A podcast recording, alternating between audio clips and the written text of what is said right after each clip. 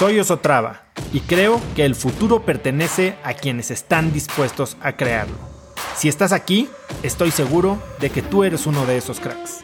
Una persona que toma acciones de impacto todos los días, que aprende y prueba cosas nuevas, que ataca sus miedos y sobre todo que vive la vida en sus propios términos. En episodios cortos te presento una serie de preguntas, conversaciones e ideas que te ayudarán a conocer lo que te mueve, ser mejor en lo que haces y vivir una vida más grande.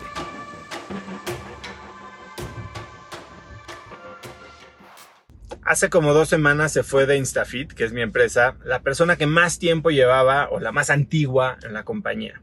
Y se fue porque le salió una oportunidad de irse a vivir a otro país.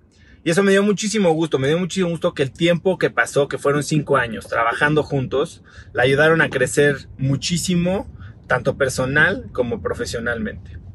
La verdad es que Patty vio de todo. Ella entró hace cinco años como becaria haciendo contenido para el blog y le inventamos mil puestos a lo largo de este tiempo hasta que terminó siendo la directora de nuevos contenidos.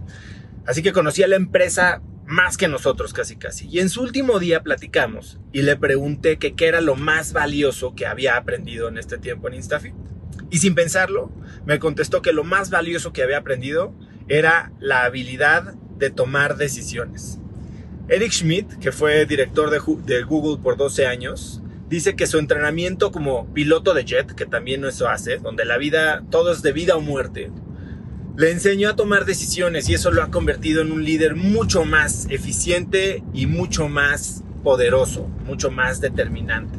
Y entonces si tomar decisiones es tan poderoso, ¿por qué no lo hacemos más? Nos hemos acostumbrado a describir o a usar la palabra decisión para describir preferencias, cosas que nos gustaría hacer.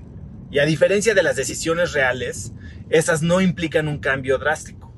La palabra decisión viene del latín de, que indica dirección, y de caedere, que significa cortar. Y entonces eso es lo que nos pasa. Cuando tomamos una decisión, aunque sea difícil, nos sentimos descansados. Esa claridad que te da el haber desechado opciones nos empodera, nos da poder y eso al traducirse en acciones es lo que nos hace crecer.